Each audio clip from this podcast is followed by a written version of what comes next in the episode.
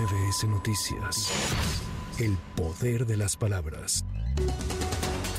El Congreso de Guerrero aprobó la creación de una comisión especial que dará seguimiento a la atención de la devastación que dejó el huracán Otis en Acapulco. Los 46 diputados acordaron donar un mes de salario, el cual será de 80 mil pesos, con lo cual la suma entre los 46 legisladores ascendería a 3 millones 680 mil pesos en apoyo a las familias damnificadas. Sin embargo, diputados de oposición, especialmente del PRD, coincidieron en que no es suficiente y propusieron orientar todo el gasto público de este 2023 para atender la emergencia.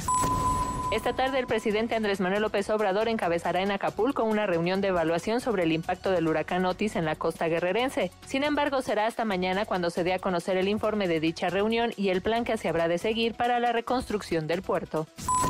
El Servicio Meteorológico Nacional mantiene bajo vigilancia el desplazamiento errático de la tormenta tropical Pilar, que actualmente se encuentra próxima a El Salvador ante la probabilidad de que se acerque a costas de Guerrero. Alejandra Méndez Girón, directora del Servicio Meteorológico, advirtió que dicho ciclón tropical podría intensificarse hasta alcanzar la categoría de huracán y acercarse a unos 800 kilómetros de las costas nacionales, por lo que se mantiene bajo supervisión el desplazamiento de este sistema.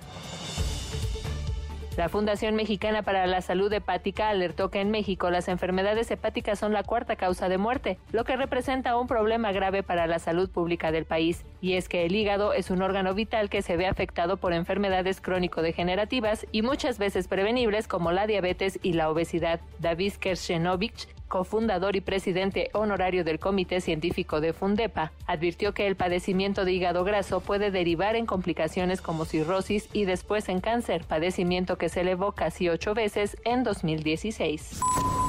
Para MBS Noticias, Erika Flores. MBS Noticias. El poder de las palabras.